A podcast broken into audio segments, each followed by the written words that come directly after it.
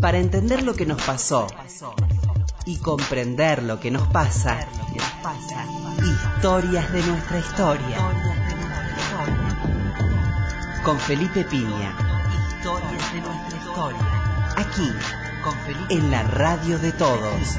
En la radio de todos. Hola, buenas tardes, ¿cómo le va? Acá estamos nuevamente en Historia de Nuestra Historia. ¿Qué tal, Roberto? Hola, Felipe, ¿qué tal? Buenas tardes. Bueno, hoy tenemos un, un amigo invitado, este, Alberto Nadra, que nos va a hablar de su libro Secretos en Rojo, un libro muy interesante sobre la historia del PC, pero no solamente, creo, ¿no? Un poco la historia argentina también, a través de estos relatos.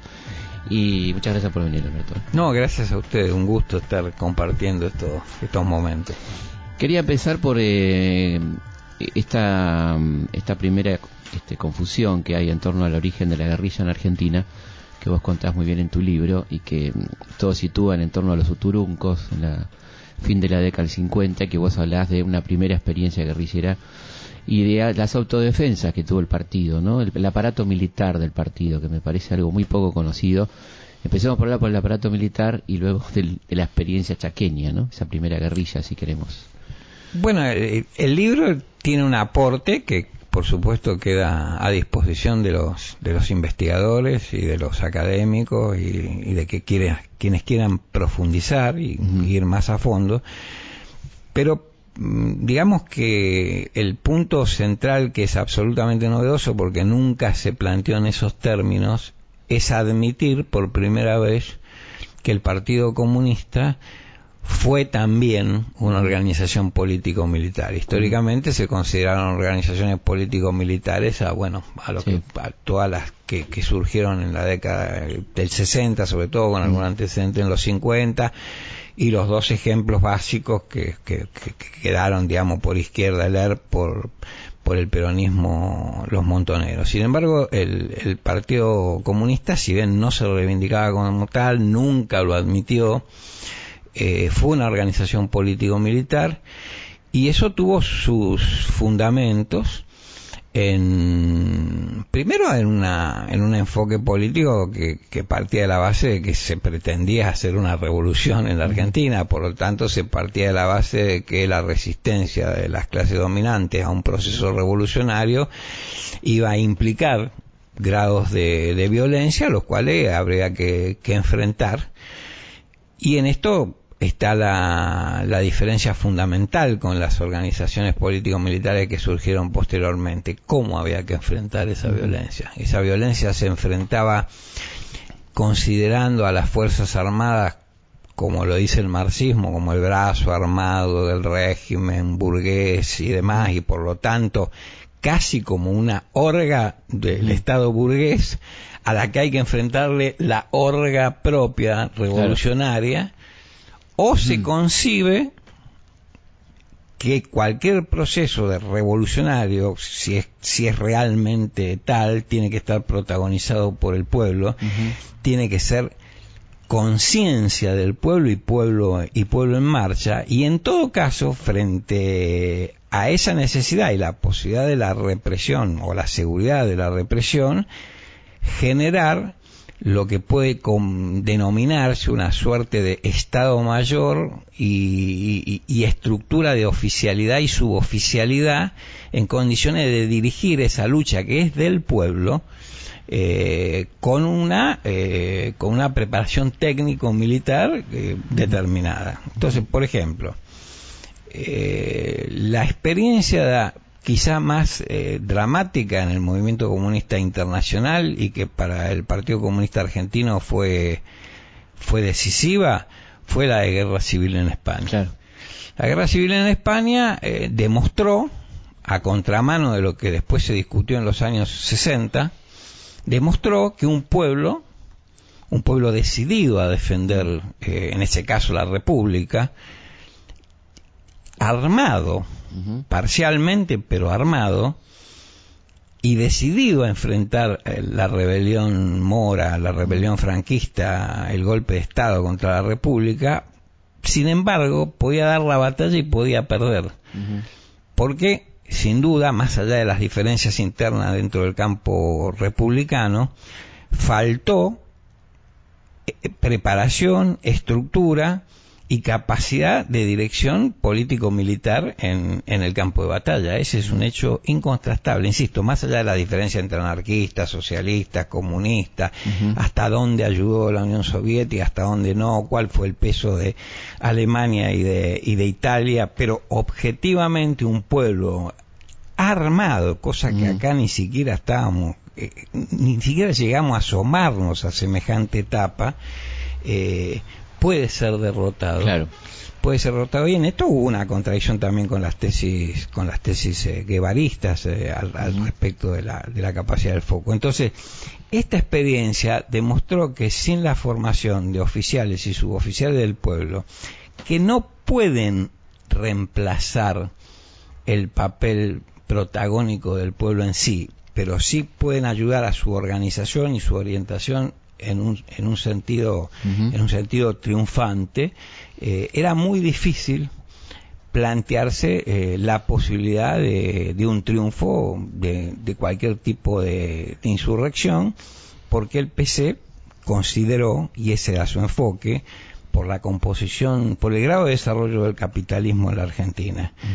Y por el grado de desarrollo de sobre todo de, de, su composición de clase, es decir, con un, con un, factor predominante en la, en la clase obrera y centrado en las ciudades, que cualquier proceso que se desarrollara de, de violencia armada iba a ser insurreccional y se iba a dar a partir de las ciudades. Urbano. iba a ser urbano. Es decir, en esto una gran contradicción con el enfoque clásico del, del foquismo que, que, se, que se ensayó en general en la Argentina, que fue eh, rural, fue foquismo en primer lugar, no fue expresión de una, de una evolución de la lucha de masa, y en segundo lugar fue, fue eminentemente rural, que por otra parte era también el enfoque que, que impulsaba, que impulsaba el Che y que impulsaba en general eh, la revolución cubana. Eso fue en los, en los 60, digamos, ¿no? Pero la primera experiencia fue rural, la primera experiencia de guerrilla en Argentina. Claro, fue rural,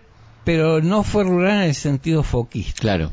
Eh, fue rural como fue rural la experiencia los primeros años, me refiero. Después muy compleja la historia de la FARC. Es decir, las FARC se constituyen como se pueden haber constituido el Farabundo Martí unos años antes, o el, Frente de Farabundo Martí en, El Salvador, o, las mismas acciones armadas de, de Sandino en Nicaragua, salvando las distancias eh, se, se, constituyen como forma de autodefensa civil de masa frente a la brutal represión de las grandes compañías y de la, y de la represión del Estado sobre, sobre, sobre todo sobre el sector campesino y sobre las clases eh, postergadas.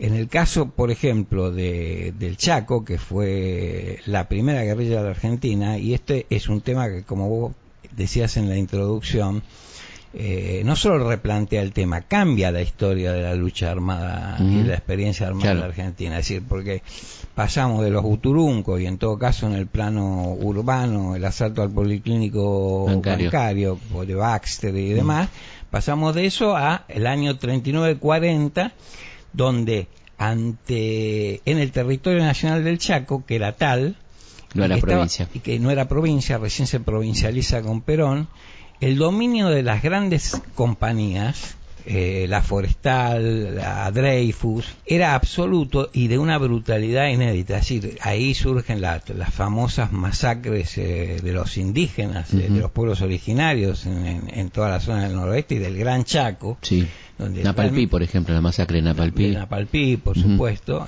pues, que fue fue terrible. La década del 20. Era cotidiano, era cotidiano la masacre de es decir, cuando no se subordinaban los, los pueblos originarios a la, a la superexplotación, sea en, el obraje, sea en, los cultivos de las grandes compañías, eh, la represión era brutal porque, bueno, tenían que dar este, esta lección. Y a medida en que ellos van avanzando, no digo liquidando la mano de obra, pero en cierta manera sí, se va reduciendo la posibilidad de incorporación de mano de obra indígena eh, a la superexplotación, avanzan sobre el sector de, de, los inmigrantes, sobre todo sobre los sectores más postergados de los inmigrantes que tenían pequeñas producciones, pequeñas parcelas. Los colonos, digamos. Los colonos, efectivamente, los colonos.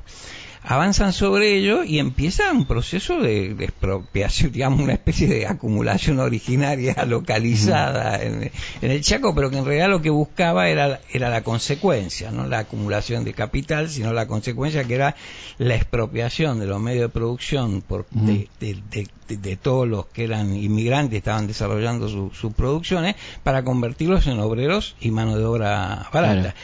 Ante esa ferocidad, hay una parte eh, en la cual el partido se pone al frente que pasa la resistencia en el monte. Pasa la resistencia en el monte y es una guerrilla no foquista en el sentido que pretende erigirse en la vanguardia esclarecida de la lucha y determinar la posterior incorporación de las masas que van tomando conciencia. Las condiciones subjetivas. Y, sí, y que fuerza el desarrollo de las condiciones subjetivas por su sola presencia, cuando en general la historia ha demostrado que las condiciones subjetivas se desarrollan en función de la experiencia propia y de la capacidad de los partidos que, que así lo piensen de, de hacer carne en la gente. Sí, además es una, la condición subjetiva es una enorme, este, digamos, desprecio por la gente, ¿no? Porque decir, yo, lo que yo creo va a ser, digamos, ¿no? Sin tener en cuenta las condiciones objetivas que hablan de la realidad, de la inserción política, ¿no es cierto?, en el lugar, ¿no? Por ejemplo. No, pero incluso el que el que acepta que hay condiciones objetivas y subjetivas, en general los que se proclaman marxistas lo, lo, reconocían. Eh, sí, pero se puede obviar una, ¿no? Tenés que tener en cuenta las dos. de la base, por ejemplo, el, Che señala, si bien el Che le pone límites muy precisos que él mismo mm. después no, no respeta, en el sentido de que no sea un gobierno democrático, de que estén dadas las condiciones en la sociedad, etcétera, etcétera, eh, él sí considera de que un grupo armado lo suficientemente fuerte y audaz, allí donde están dadas las condiciones eh, objetivas, pero no las subjetivas, mm. su sola presencia puede promoverlo. Es decir, un poco se a mi juicio, por lo menos sus, sus, seguidores o algunos de sus seguidores caricaturizan la experiencia de la revolución cubana, mm. que en realidad fue una revolución democrática burguesa, fue una revolución por la constitución violentada por Batista, pero con mucho trabajo de masa previo. Con un tremendo trabajo de, masa que, que, no se cerraba ni se, ni se limitaba a la Sierra Maestra. Estaba el directorio revolucionario en, las ciudades, estaba el Partido Socialista Popular, que era el, antiguo Partido Comunista, dirigiendo las centrales obreras y, y las huelgas generales fundamentales. Es decir, tuvo una complejidad el proceso cubano y sobre todo, insisto, porque si uno lee ahora justamente que se dio el fallecimiento de, Fidel, eh, uno lee la historia me absolverá y la base central, el nudo mm. del posicionamiento de Fidel es el derecho a la rebelión en función de que se ha violentado la constitución y la democracia burguesa en última instancia. Es decir, el carácter, el carácter socialista de la revolución recién se da a partir del año 60. Es posterior, Es muy posterior. Entonces, esta idea de que un grupo audaz decidido, con las armas en la mano, puede, dadas las condiciones objetivas, que en general en América Latina estaban dadas, nadie lo discute a eso, en el sentido de que sí, que había injusticia, que, en muchos casos la gente estaba al borde de soportar las condiciones tal cual estaban. Un grupo audaz y decidido podía generarle a la masa, en este sentido que tú decías con cierto paternalismo, eh, la conciencia que, no surgía espontáneamente, no surgía de la praxis política que tenían que desarrollar esa Exactamente. Estamos con Alberto Nadra eh, hablando de su libro Secretos en Rojo. Volviendo al, Chaco, ¿no? que es un tema que nos interesa mucho porque no, no, se, no se conoce esto y lo revelás en tu libro. ¿Cómo fue esa experiencia? ¿no? Bueno, ahí como te comentaba, eh, surge y se desarrolla como una, como una como una guerrilla de resistencia, de autodefensa, que, que, nuclea un que nuclea un grupo importante de, de, combatientes pero que bueno, eh, a su vez se convierte en un, eh, eh, en el buen sentido, en un foco de irradiación muy, muy peligroso para las autoridades nacionales en aquel momento. Estábamos en la plena década infame, sobre el fin, sobre el fin de los 30, principio de los 40. Y, y se da, y se da con, con un comandante que se llamó Leonor, era hombre, pero se llamaba Leonor Cuareta que, que, es el, el, que dirige la guerrilla y un grupo, Pedro Marino, Simón Duchaski, una serie de, de gente que venía de, de, distintos sectores, en general obreros o empleados eh, que, que, que, confluyen con, con, los productores en esta, en esta resistencia. En alguna de las acciones previas al lanzamiento, y yo creo que en alguna de las primeras, pero esto no lo puedo asegurar, eh, hay, están probadas las relaciones con, con lo que era en esa época eh, Mate Cocido y su, y su, y su, y su grupo, que también era Robin Hood, que le robaba a los ricos para, para darle a los pobres, que tenía un preciso mecanismo de no herir ni, ni lastimar este, ni siquiera las fuerzas represivas, pero operar desde el punto de vista de pegarle donde les dolía, es decir, en, en, la riqueza, en la recaudación, por eso lo de los trenes y los asaltos a las fincas y los secuestros con rescate. Hubo colaboración logística, primero del PC hacia Mate Cocido, después de Mate Cocido o de su gente hacia el PC pero como después de un frustrado ataque en el 40, Matecocido desaparece, nadie sabe si realmente murió o no, de hecho su mujer y su hijo varias décadas después se descubre que existen, están vivos y estaban, eh, nunca dijeron quiénes eran hasta que se filmó en el 2006 una, una, una película sobre la historia de, de Matecocido. Bueno, no se sabe hasta qué punto esto se desarrolló. Bueno, esto finalmente eh, es, es, es, aplastado con una decisión política centralizada, central desde Buenos Aires, se decide fundar la, la, gendarmería la gendarmería nacional. Su primera acción es la represión en el Chaco. Su objetivo y esto está en los en, folletos en, en, documentos de la época en, proclamas de las que se pegaban en, las paredes en esa época en las fincas en los pequeños pueblitos y el objetivo era la liquidación de Mate Cocido y de la y de la rebelión y de la rebelión roja como, como le denominaban. Y efectivamente bueno lograron desmantelar eh, a, a Cocido con, el, primer despliegue de la, de la gendarmería aunque la gendarmería nunca explicó bien si su primera acción fue un fracaso o no, porque nunca se pudo comprobar que Mate Cocido haya sido, haya sido muerto. Eh, sí pudo derrotar a la, a la guerrilla, eh, una vez este, mm, pasado a un, a un proceso de, retaguardia, eh, lo acorralan en una, en una finca a, a Cuareta y lo asesinan a, sangre fría, desarmado este todo una, un, momento como todos los momentos que se vean en aquella época tremendo y bueno y, otros más son asesinados y, muchos son son detenidos. Y lo curioso del caso es que el que comanda el proceso de represión de la germandarmería que era un tal Solveira Cáceres eh, después se transforma eh, durante el primer gobierno peronista en el en el jefe de la sección especial de represión del comunismo, que estaba en Urquiza a metros de, Belgrano. Y paradojas también de nuestra historia y del, y del propio peronismo, es el coronel Perón el que indulta a, los presos de la guerrilla y algunos de los que quedaban detenidos del, de la, del grupo de, mate cocido, ¿no? Es decir, estas, estas paradojas. Pero lo cierto es que acá se inicia la historia de, la acción armada después de Güemes y después de las guerrillas por la independencia, de la acción armada en la Argentina y lamentablemente, aunque algunos de nuestros amigos académicos se resisten, hay que escribir la historia de nuevo con, con estos nuevos elementos. Vamos a ir una pausa y seguimos hablando con Alberto Nadra sobre estos secretos en rojo. Nacido en Santa Fe 1894, cerca de Cañada de inmigrantes italianos. Juan Bautista lo llamaron de apellido Bairoleto, bailarín sagaz, desafiante y mujeriego. Winchester en el recado, dos armas cortas también, un cuchillo atrás y un caballo alazán.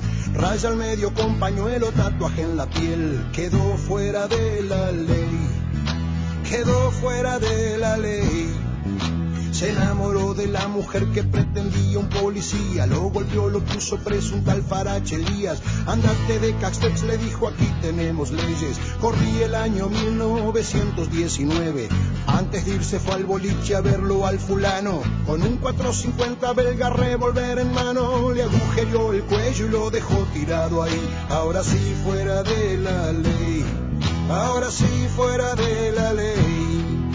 Bandidos rurales, difícil de atraparles, jinetes rebeldes por vientos salvajes. Bandidos rurales, difícil de atraparles, igual que alambrar estrellas en tierra de nadie.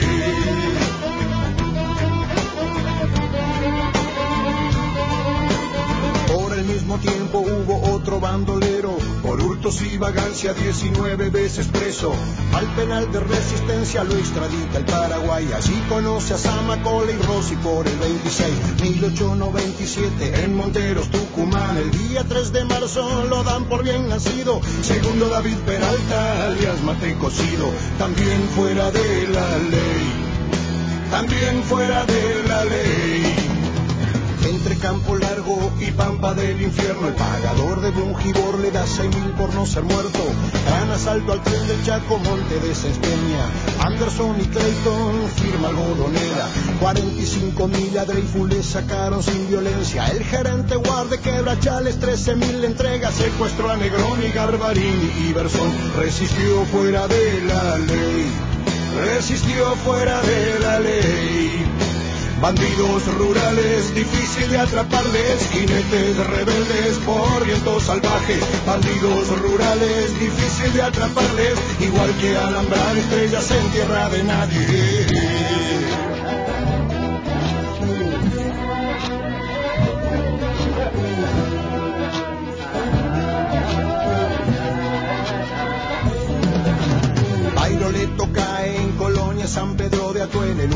Balazo se lo pega él. Vicente Gascón, gallego de 62, con su vida en pico pagó aquella traición. Sol, arena y soledad, cementerio de Alvear. En su tumba hay flores de él y placas de metal. El último romántico lo llora Telma, su mujer muere fuera de la ley. Muere fuera de la ley. Sabrán de mí, no entregaré mi cuerpo herido. Kitilipi, Machagay, ¿dónde está Mate cocido? Corrí el 36 y lo quieren vivo a muerto. Dos mil de recompensa, se callan los hacheros. Logró romper el cerco de Solveira, un torturador de gendarmería que tenía información. Herminia y Ramona dudan que lo hayan matado. A este fuera de la ley. A este fuera de la ley. Bandidos rurales, difícil de atraparles, jinetes rebeldes por vientos salvajes. Bandidos rurales, difícil de atraparles, igual que alambrar estrellas en tierra de nadie.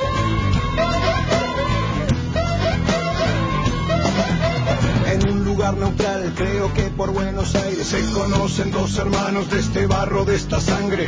Dejan un pedazo del pasado aquí sellado y deciden golpear a que se roba el quebrachal. Por eso las dos bandas cerquita de Cotelay mataron a un tal el mayordomo de la forestal. Se rompió el silencio en balas, robo que no pudo ser dos fuera de la ley. Los dos fuera de Chapanay, bandolera de San Juan, Juan Cuello, Juan Moreira, Gato Moro y Brunel, el tigre del Quequén, Guayama y Basanfías, Barrientos y Velázquez, Calandria y Cubillo, Gaucho Gil, José Dolores, Gaucho Lega y Alarcón, bandidos populares de leyenda y corazón, queridos por anarcos pobres y pupilas de burdel, todos fuera de la ley, todos fuera de la ley. Bandidos rurales, difícil de atraparles, jinetes rebeldes por vientos salvajes. Bandidos rurales, difícil de atraparles, igual que alambrar estrellas en tierra de nadie.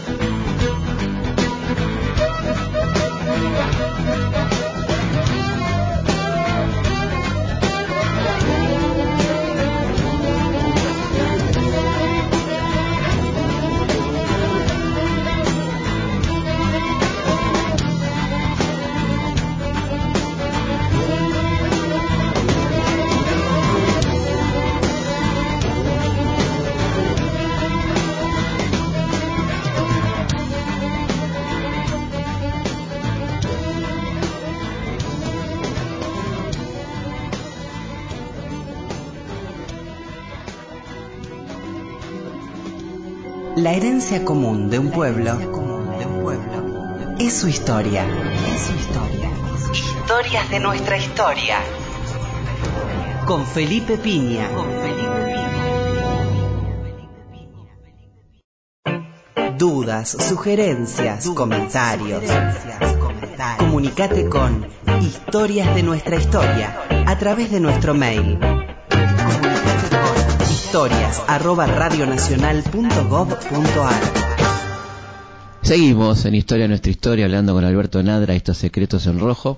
Estábamos hablando de, algo muy poco conocido, que es el, aparato militar del partido, la primera guerrilla, que hay que cambiar, como bien decía Alberto, de la historia, que siempre está situada a fin de los 50 con los uturuncos, ahí entre Santiago del Estero y Tucumán eh, luego Tacorralo, ¿no? Pero nunca el año 39, 40, este, estamos llevando 20 años para atrás el inicio de la guerrilla en Argentina. Y te quería preguntar por ese aparato de autodefensa que sabemos que fue muy importante, ¿no? Hablaba el otro día con Nicolás Inigo Carrera que está trabajando el tema y realmente era sorprendente. Los datos que daba, por un lado el Partido Socialista, que tenía un importantísimo aparato de autodefensa que uno no pensaría nunca, esos hombres tan este, pulcros y, y liberales, ¿no? Liberales de izquierda, este, que tengan semejante aparato que me contaba él y el aparato de autodefensa del PC del que nos va a hablar un poco Alberto, ¿no?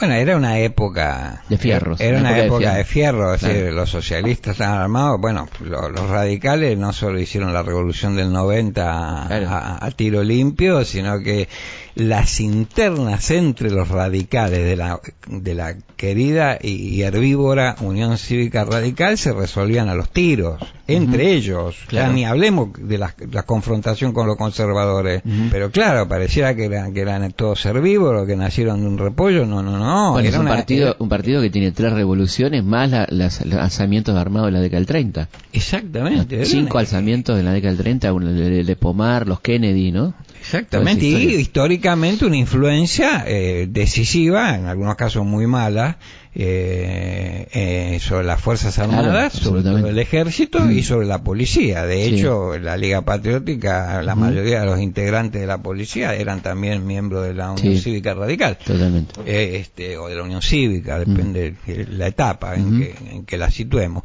Pero con respecto al, tema del, del, aparato y la autodefensa, el origen es lo que te decía al inicio, si nosotros definimos por primera vez de que era una organización político-militar, como tal se organizaba. Entonces, ¿esto qué significaba desde el punto de vista eh, político-organizativo? Por un lado, un enfoque orientado a, que eventualmente un proceso revolucionario podía terminar en, un proceso insurreccional, por, por lo tanto la formación de oficiales y suboficiales del pueblo, le digo yo, pero que eran formados por el partido con preparación en el país, pero sobre todo con eh, una preparación muy rigurosa en el manejo de todo tipo de armas y todo tipo de estrategia en lo que eran entonces los países socialistas. Estamos hablando de la Unión Soviética, de Bulgaria, de la República Democrática de Alemania, en algún momento China, en algún momento Cuba, en algún momento Cuba, aunque no coincidía con el enfoque, porque era una formación eminentemente rural la que daban los, los cubanos en, en La Habana,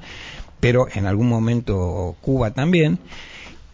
Y esto es un sector absolutamente, como se, como se dice en la jerga carcelaria, tabicado del partido, que solamente lo conoció una parte muy, ni siquiera el comité central, una parte muy específica del, de la dirección del partido, de que había oficiales y suboficiales con grado militar, grado militar que no como otras organizaciones que pensaban que asaltando una armería o sacándole la 45 a un policía en la esquina se ganaban el grado de aspirante o de primer oficial y demás, sino que cualquier grado que se obtenía por escuelas internas y sobre todo en el exterior, teniente, subteniente, suboficial, en cualquiera de sus grados, tenía que ser ratificado en el campo de batalla concreto. Es decir, operaciones concretas. No, de acuerdo a la época, hablamos de Corea, hablamos de Vietnam, ah. hablamos de El Salvador, hablamos de mm. Nicaragua, era en el campo de batalla, con lo cual... Campo de batalla en serio. En serio. O sea, guerra, en la guerra. y bueno, y también hubo gente que, que, pues a la vez era una actitud internacionalista, solidaria y demás, pero también era la prueba de fuego para comprobar si efectivamente estabas en condiciones de, de, poder denominarte capitán, mayor, comandante, lo que quisieras decirle, es decir, había que... ¿Esta gente tenía este, esta función full time, digamos? Esta función era full time y normalmente no existían más. Desaparecían al interior del partido. Rentados, rentados por el partido. No, no, no, no necesariamente mm. había, porque te digo, como había de todas las armas, había ingenieros, había médicos, no todo eran, había artilleros, había infantería, había, había, mm. había aviación. Eh, y nosotros, todo eso estaba desarrollado y por ahí se estaban desarrollando en los campos específicos, el médico como médico, el ingeniero como ingeniero, y estaba ahí para el momento preciso en que fuera necesario, es decir, estaba absolutamente resguardado este sector, no como, digamos, voy a usar una palabra vulgar, no se usaba. No militaba. No, es decir, estaba permanentemente vinculado todo, pero no tenía aparición pública, no absolutamente. La visibilidad, digamos. Junto con eso, había lo que sí todo el mundo conocía, e incluso algunas de las organizaciones eh, armadas de los, de los 70 nos, nos enrostraban de que si nosotros hubiéramos puesto eso sobre la mesa, otros hubieran sido los resultados. Nosotros pensamos que no, pero bueno, esa es otra discusión. Eh, es el aparato de autodefensa.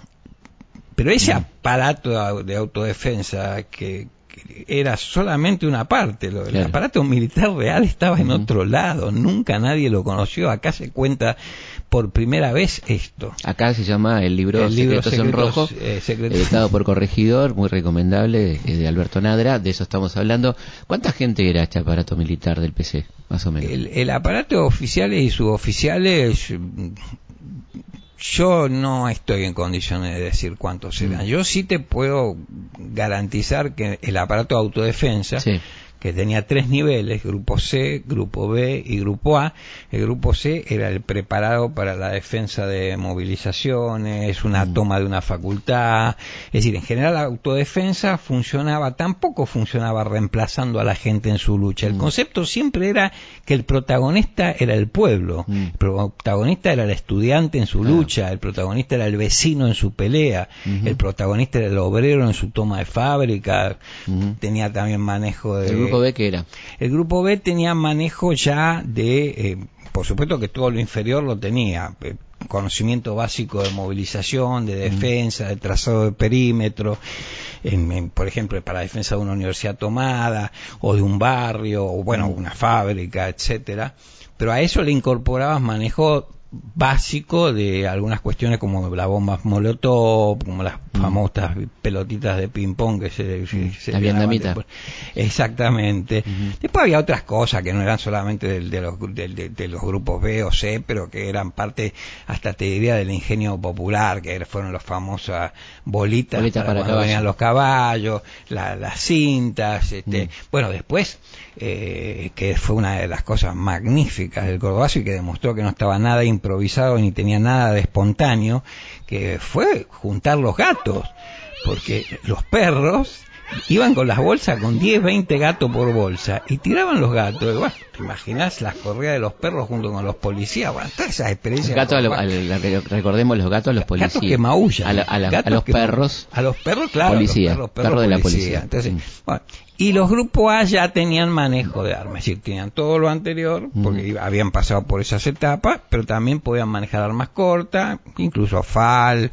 El partido tenía fábrica de arma propia, fabricaba fusil, fabricó una ametralladora que era una copia de la, de la PAM, que a su vez era una copia de, la, de una ametralladora clásica estadounidense, eh, y logística, municiones, etcétera, etcétera, todo eso. Fábrica propia. todo eso existía, sí, sí, fábrica propia de armamento, fábrica propia de, de municiones y de todo lo que hace la logística militar. Entonces, este es, este, tenemos lo militar, propiamente dicho, oficiales, suboficiales, la autodefensa, que todo militante del partido algún nivel de conocimiento de autodefensa ha tenido, en algún campamento ha participado, de preparación, de adecuación y demás. Y finalmente la tercera pata de todo esto, es decir, lo que Rosa Luxemburgo decía, que, que la revolución, lo decía Rosa Luxemburgo, no lo decía un eh, Bernstein o algún reformista, como alguna vez se, se, dijo.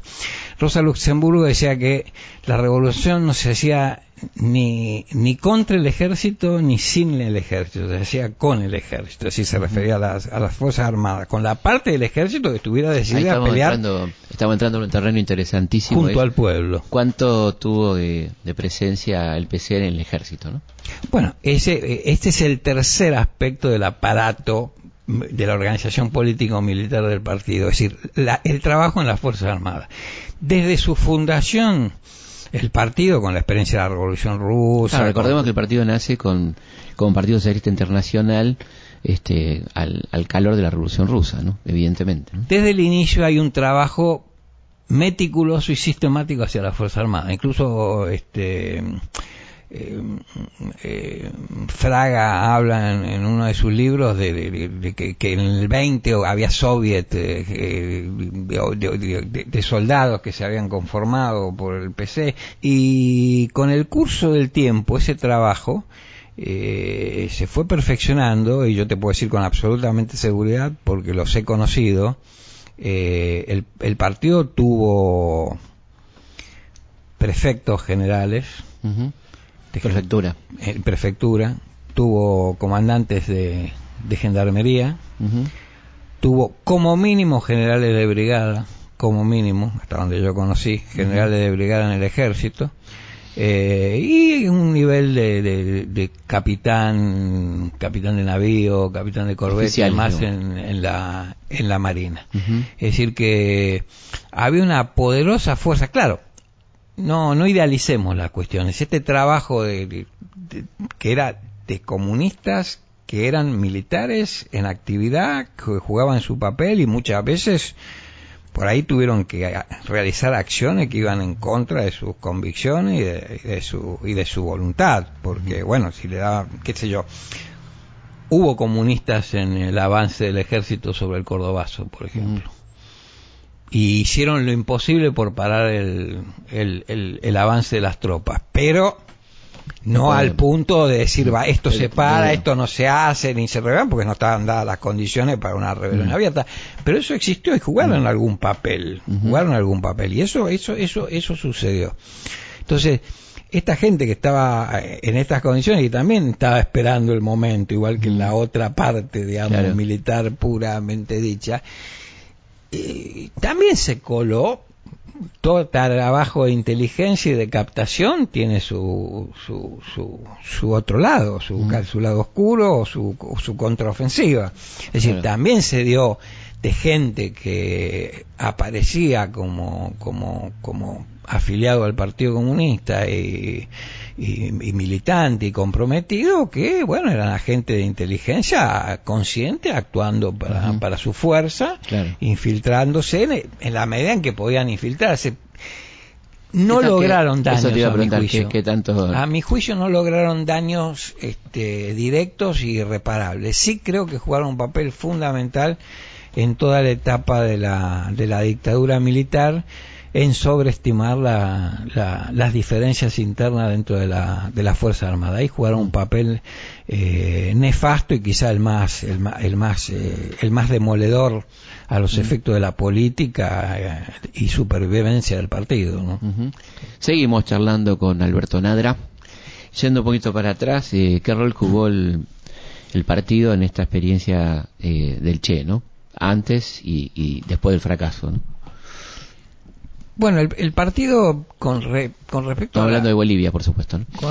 en general el partido con respecto a la Revolución Cubana, pese a lo que se dice, que se dice que no se le dio importancia, que subestimó, el partido tuvo una actitud absolutamente firme, decidida y sin vacilaciones de solidaridad con Cuba y con la Revolución Cubana y, y con algunas de las acciones que no se compartían pero que requerían solidaridad posterior.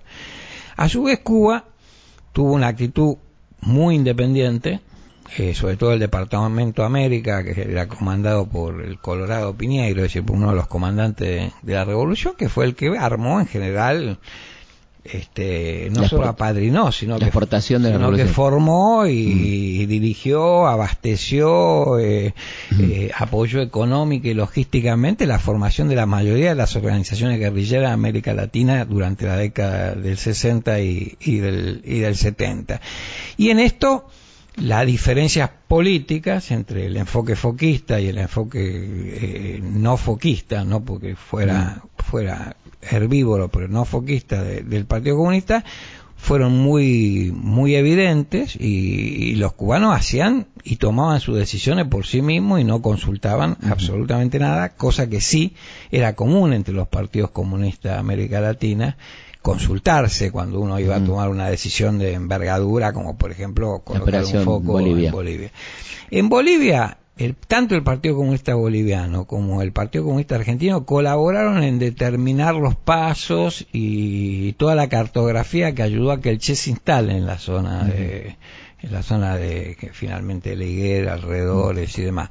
Y nosotros como Partido Comunista Argentino, que ya veníamos cruzados este, de, que, de que durante un gobierno democrático como el de Ilía, eh, el Che y Cuba hayan metido en, en Salta la guerrilla de Massetti sin consultar, sin preguntar, en contra de los consejos del Che en guerra de guerrilla, donde dice si hay un gobierno democrático, Elías había sido elegido democráticamente, y no vale decir que bueno, estaba proscrito, entonces por eso, no, el concreto es que es eso y había aval de la población y todo el mundo partía de esa base. Sin embargo, eso sucedió y eso profundizó muchas de las rispideces. No evitó la solidaridad, pero profundizó las rispideces. A nosotros lo que nos pidieron como partido, y que eso se hizo en conjunto con el boliviano, es un paso de gente, no había por qué saber los detalles, de Bolivia a la Argentina. Nadie dijo que era para instalar un foco, porque nunca, incluso estando en desacuerdo, hubiéramos aconsejado un foco en medio de una zona campesina predominantemente aymará, con la cual Barriento hablaba en su idioma y lo adoraban y lo querían como si fuera un semidios, lejos del único zona proletaria de, que, que, puede ser que podía haber sido La Paz, pero sobre todo siglo XX y la zona minera de Guanumi, Oruro, donde estaba la base minera que resistía con dinamita al ejército cerca de ahí tendría que haber estado un foco guerrillero si había un foco guerrillero y no en medio de la nada absolutamente aislado sin sin las posibilidades que por ejemplo tenía el monte cubano de, aprovisionamiento y un montón de cosas. Así que acá lo que se pidió fue un paso y el paso se dio y se dio con, con, la infraestructura necesaria. En algunos casos hay gente que sabía también del tema militar, porque estas cosas no se resuelven solamente con, con un vaqueano. Y en cuanto a la, decías vos, de la, la, la, retirada, ¿no? Que se facilitó la retirada de los sobrevivientes. Bueno, eh, ahí parcialmente, porque una parte salió por Chile, otra que, que, tuvo algunos pasajes, eso es una Estamos hablando de los, de los combatientes que sobrevivieron a la experiencia de Bolivia, ¿no? Hay una, hay una parte que sí, que el partido apoya su su salida, como por otra parte el partido hizo permanentemente con, con todas las luchas y con todos los perseguidos, aún en los peores momentos, en medio de la dictadura genocida en la Argentina, nosotros montamos todo un aparato de contrainteligencia contra el Plan Cóndor y de solidaridad con los compañeros, con los camaradas y otros compañeros revolucionarios, no necesariamente comunistas, en Chile, en Uruguay, en Bolivia, eh, en Paraguay, parcialmente en Brasil, más parcialmente porque costaba por distintas razones, eh, que costó que costó muchas vidas, que algún día el partido tendrá que reivindicar con nombre y apellido, que, cayeron eh, en la solidaridad con, con, estos partidos eh, hermanos y con algunas organizaciones revolucionarias de esos partidos que a su vez los partidos nos recomendaban su, su asistencia o la ayuda a ellos, ¿no? Continuamos en Historia de nuestra historia, hablando con Alberto Nadra. En cuanto a la actitud del PC frente a la dictadura, ¿qué podemos decir? A mí me parece que ahí hay que ser eh, totalmente claro. La, posición del, del PC fue nefasta desde el punto de vista público. Pero la, la posición y la, y, la, y, la, y la actitud de un partido durante un periodo histórico se juega por sus declaraciones, por sus periódicos, por sus definiciones y por su práctica política concreta. nosotros podemos decir que todo lo público que salió del, PC fue, fue de, malo para arriba. En el mejor de los casos fue regular. Eh, la práctica política concreta del partido fue la resistencia abierta dura y confrontativa con la dictadura en todos los planos. Mm. Y así yo te podría decir la reconstitución de las juventudes políticas, la lucha por la reconstitución de la multipartidaria como forma de enfrentar a la dictadura, pese a la resistencia de Balbín, que no quería saber nada. Mm. Es muy importante, pues si bien los, los acuerdos eran frágiles y parciales, porque había pocos dirigentes peronistas que pudiesen decirse representativos, algunos compañeros del PI, algunos socialistas, eh, sin embargo, nos dio el marco como para trasladar las experiencias de la lucha hacia todo el país. Entonces, así te doy un ejemplo. Se reconstituye el movimiento estudiantil. Mm.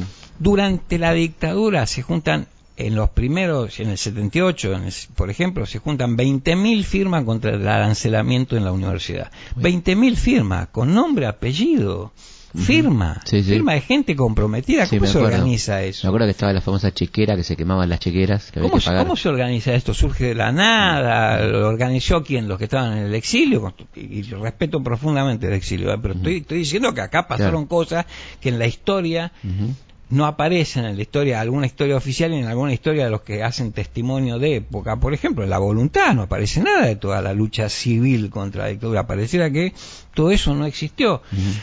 ¿Cómo se reconstituye el movimiento sindical?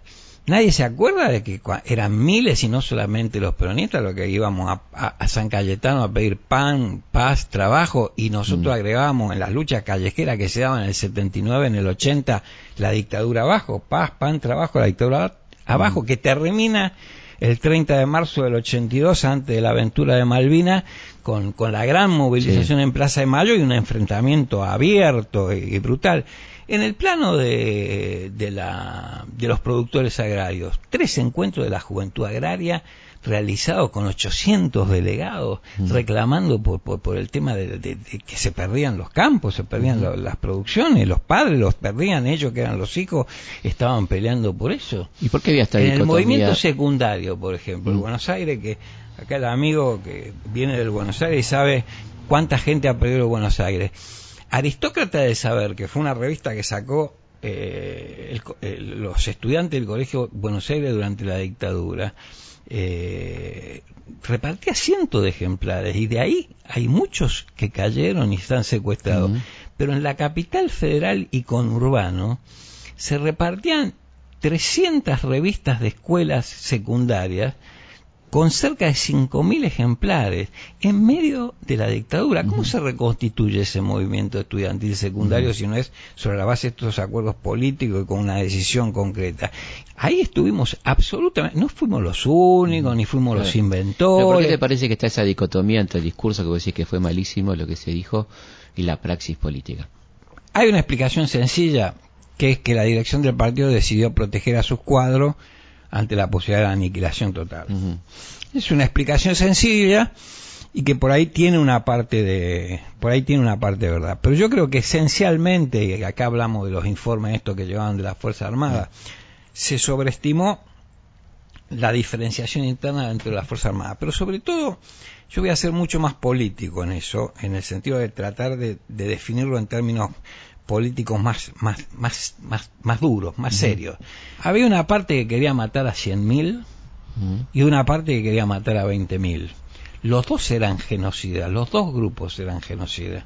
Pero no es pequeña la diferencia cuando vos definís si vas a pelear la libertad de un compañero, si podés arrancar una vida, si porque esto se hizo permanentemente, entrar a los cuarteles a pelear por la libertad de los compañeros que sabíamos que estaban, nuestros y no nuestros. Tenemos muchos abogados comunistas desaparecidos defendiendo a compañeros de las organizaciones armadas, no solamente a nuestros militantes.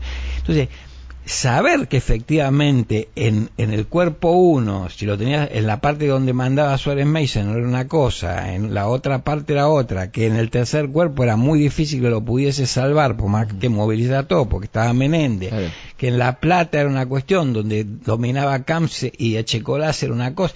Todos esos datos son fundamentales tácticamente para definir tu acción política concreta y los espacios de legalidad que estás dispuesto a pelear en cada uno de los lugares. Ahora, confundir esa actitud táctica en función de una diferencia real y existente con una estrategia que te diga acá hay buenos y malos, más democráticos, menos democráticos, en función de eso necesitamos una convergencia cívico-militar. Como Claro, nadie decía que la convergencia cívico-militar era con los militares patriotas, democráticos y demás, y aparte, ¿quién lo iba a entender? Eso es una exquisitez que realmente eh, eh, ni los militantes lo entendían a eso. Pero, pero fue profundamente equivocado desde el punto de vista de la posición pública, que es la que nos echan en cara.